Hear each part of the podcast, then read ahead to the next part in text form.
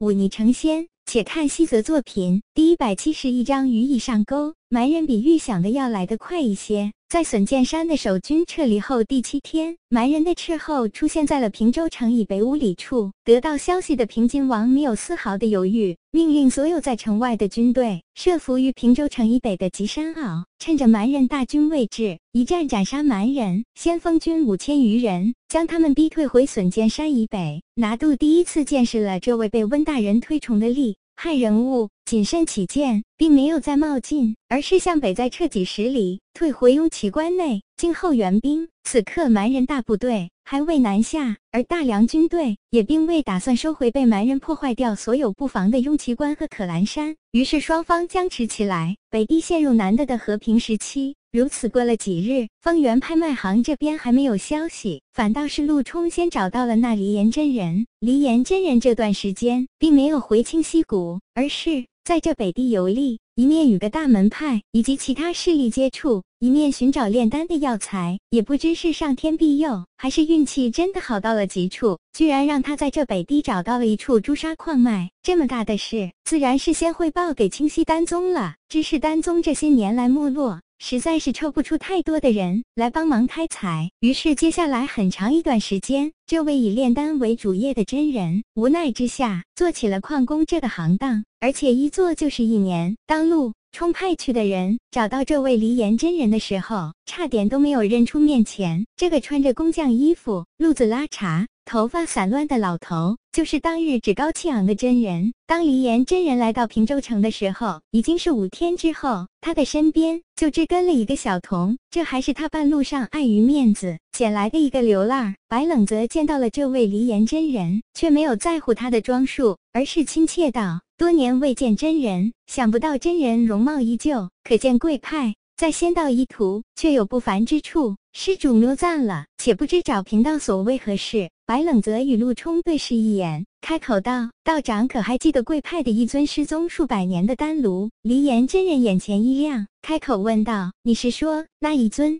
便是那一尊？”白冷泽笑了笑，说道：“我前些日子外出了一趟，回来时恰巧碰到有人在卖着丹炉，于是顺手买了回来。丹炉现在何处？”黎岩真人急切道：“可否让贫道一见真假？现在并不在这里，而且已经得到确认。”这丹炉便是那真的酒香回转炉。白冷则淡淡道：“我想真人可能有些误会，这尊丹炉我是花了大价钱买来的，可不想平白送人情给什么人。看在当日真人曾帮我炼了一颗丹药的面子上，在下才将这消息告诉真人。真人莫要误会了，这话说的是快，且毫不客气，不过却是实话。这样一尊宝贝，即便是他清溪丹宗的又如何？”他白冷泽不是慈善家，可没义务，也没兴趣把他物归原主。贫道明白了。黎岩真人也知道这等天上掉馅饼的事不会发生。他略一沉吟，问道：“敢问公子，这丹炉现在何处？如果不出差错的话，应该到了齐州的永义拍卖行。”齐州。黎岩真人皱起眉头，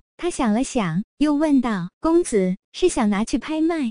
并不是，白冷泽抬起眼来说道：“那永义拍卖行有一把利器排行榜排名第七的碧焰剑，我很喜欢。手头又没有什么珍贵到可以与那把剑相交换的宝物？只好将那丹炉拿去交换了。暴殄天物啊！区区一柄剑，如何能与那丹炉相比？”黎岩真人顿足道：“希望那永义拍卖行的人识货，否则这丹炉落在旁人手中，我们再想拿回来可就难了。道长放心，这……”丹炉现在还是我的，送去齐州不过是想让那永义拍卖行看看我的诚意。若他们同意将剑卖给我，这丹炉我自然还会拿回来的。如此最好。黎岩真人急切道：“时间不等人，我这就回清溪谷，将这件事上报给宗主。公子放心，这尊丹炉我清溪丹宗一定给你一个满意的价格。道长莫急，我们已备好上好的骏马。”道长可先换身体面衣服，吃饱喝足再上路不迟。陆冲笑道：“骏马在何处？此等大事，我哪里担得起？黎岩真人火急火燎的骑上骏马，朝着南方飞驰而去，却将那小童留在这里。白冷泽笑着摸了摸那小童的脑袋，眯眼看着黎岩真人离去的背影，嘴角上翘，语已上钩。就在白冷泽待在平州城内，将大网悄然张开的时候，身穿银甲、面容粗犷的袁德，带着几十名亲卫登上了闵仓派的山门。闵仓派虽然一直都在向军中输送门下弟子。但说实话，能居高位者并不多。此刻袁的这样的军中大将登门造访，自然引来了闵仓派上下的重视。派主严世磊亲自出门迎接，将一行人引进宗门会客厅中。袁德心知自己这趟的任务，于是客气的赞扬闵仓派弟子杀敌英勇，尤其点了白冷泽和萧缺几个人的名字。严世磊心知自己门下弟子去参军，无非就是为了赚取军功，从来都是冲杀在前。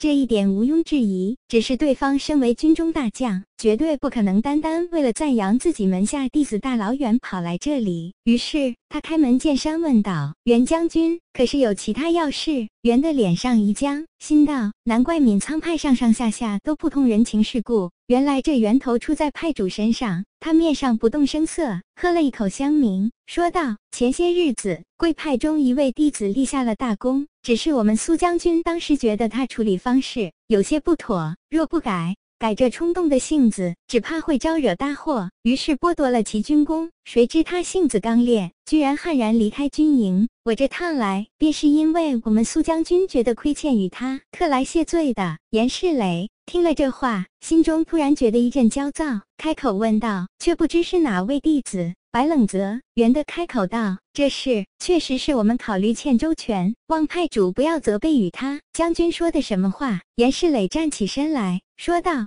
身在军中，军令如山。苏将军做的并无过错，他处事不当，即便立了军功，也当受到斥责。剥夺其军功有何不妥？反倒是他居然敢私自离开军营，当真是大逆不道。袁德苦笑一声，自己本来是来谢罪的，怎么反倒给白冷泽招惹了麻烦？他可是知道白冷泽跟那位世子殿下的关系的。若白冷泽受了委屈，去世子殿下哪里诉苦？自己可真就是受了无妄之灾了。派主息怒，这事怪不得他，确实是我们考虑不周。再者，那白冷泽却有本事，几百蛮人守卫的秘密营地，他与当剑宗的一位弟子居然能潜入进入，杀掉蛮人请来的妖怪，破掉蛮人的歹毒算计，这份机智勇武。当真是没几个人比得上的。现在想来，这头等功当记在他身上才对。袁将军不用再说了。严世磊丝毫不领情。等那逆徒回来，我必严加管教。话说到这份上，袁德已经接不下去了。他心知自己说的越是委婉，这火爆脾气的派主越是不肯放过白冷泽，只得叹了口气，从怀中拿出那封苏七磊的亲笔信，交给严世磊。他仍绝不放心，离开前又说了几句白冷泽的好话。可此时这些好话落在严世磊耳中，却句都变了味道。袁德无奈，只得告辞。严世磊生了会闷气，打开那封苏七磊的亲笔信，只看了一半，便气得拍了桌子：“来人，去把那白冷泽给我捉回来！”